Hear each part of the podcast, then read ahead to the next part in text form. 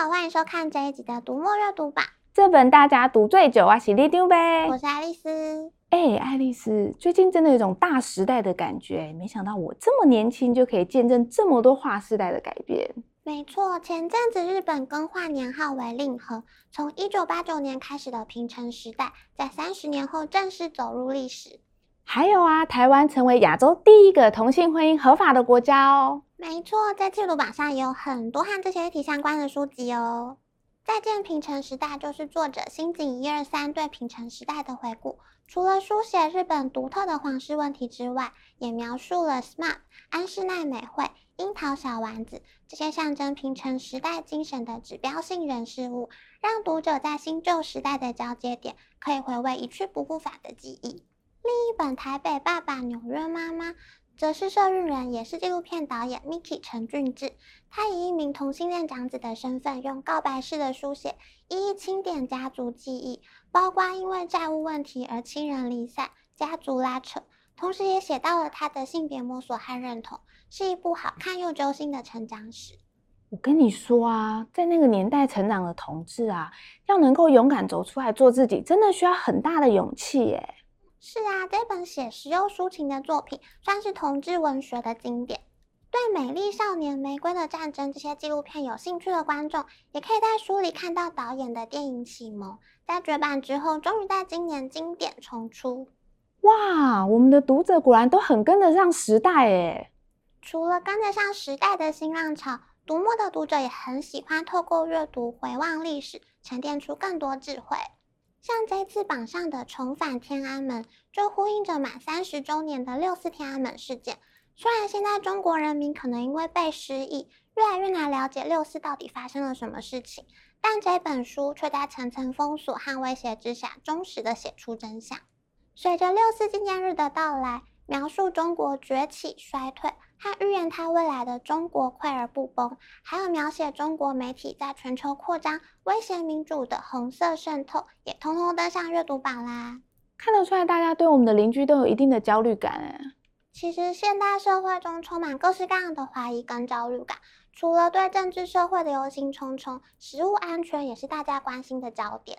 这一次榜上《舌尖上的骗局》是我们一日优惠的主打书籍，不止销售表现很亮眼。读者买了之后也是马上开书阅读，毕竟我们吃下肚的食物绝大多数都已经失去原味，但我们却常常被化学香料制造出的美味假象给迷惑啊！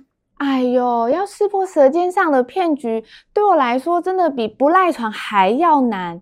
你看泡面的调味粉简直就是魔法，加什么都好好吃，我真的忍不住都会想吃，根本无法控制自己的大脑啊！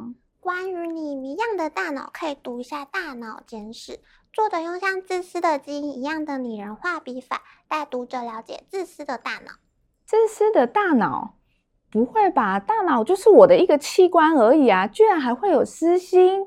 这本书里详细介绍了大脑演化的过程，以及过程中如何发展出自私的特质，要带你好好了解住在这里的资讯攫取分析大师。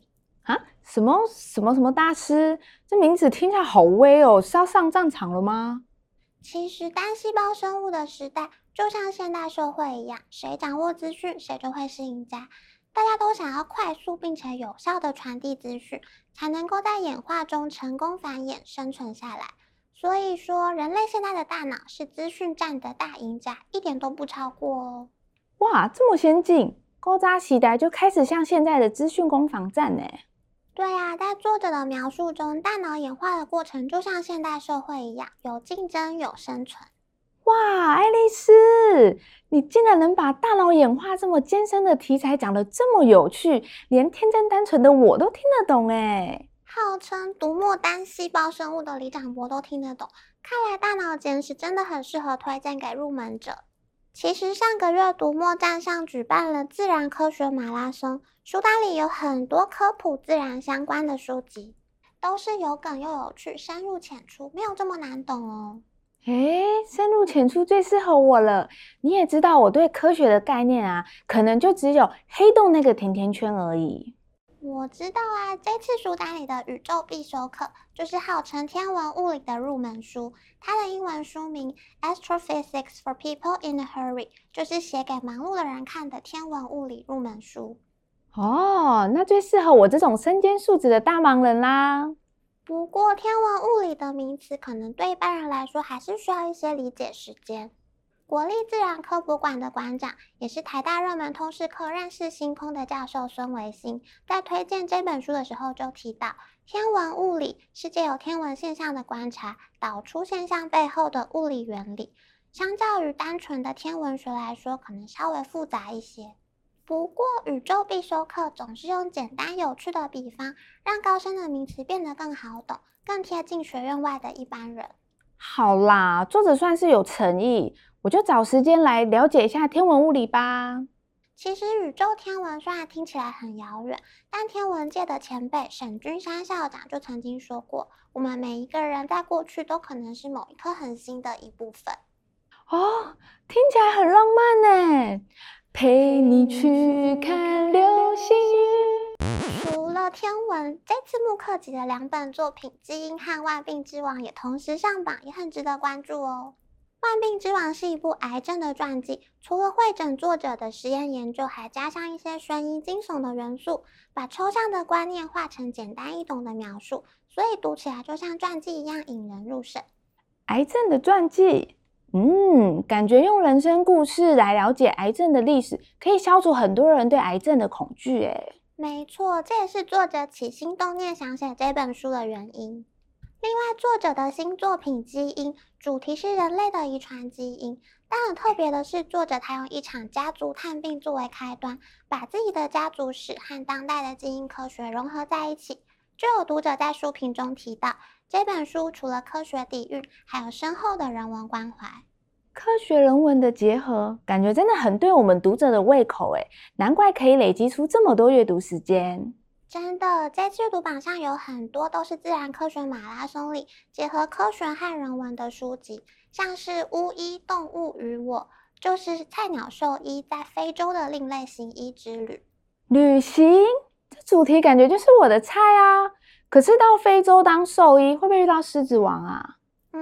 嗯，狮子王我是没有读到啦，可能看电影比较快。不过到非洲真的会常常发生很多意想不到的状况。就像书里面其中一个篇章名称，我来，我看，我被震撼。在非洲可能会被牛踢、被狼追，或者是因为要闪避猪只而摔车。天哪，这听起来好惊险哦！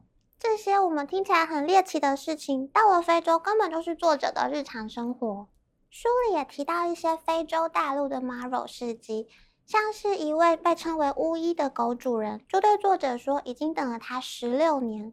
而作者的确是在十六年前九岁的时候听到南美志工团的演讲，就下定决心要成为一名和平团的志工，前往非洲。真的假的？好玄哦，简直是神机妙算嘞，对吧？在他的行医之旅里，除了有神秘荒谬的事情，当然也有很多很暖的事情。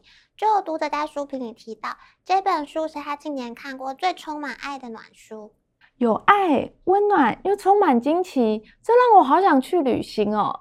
谁来把我从这忙碌的人生中拯救出去啊？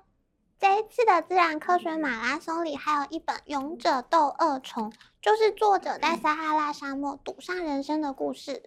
赌上人生，这听起来好豪迈哦！可是沙漠里有赌场吗？和赌场没有关系。作者是一位三十岁的博士后研究生。科系有点冷门，读的是昆虫研究，但是偏偏他研究的是日本已经绝种的飞蝗。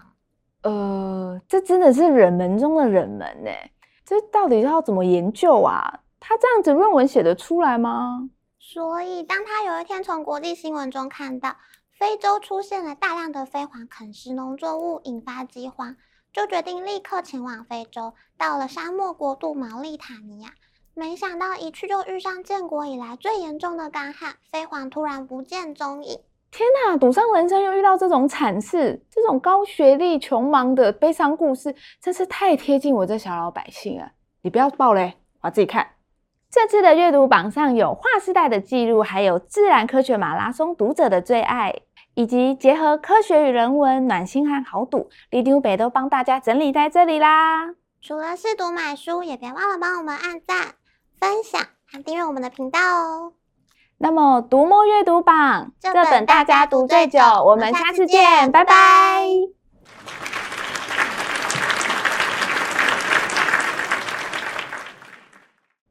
Alice，除了狮子王，我也很喜欢阿拉丁诶，因为我就是茉莉公主啊！骗人，明明就很穷。哎呦，这样才能当庶民公主啊，你懂不懂啊？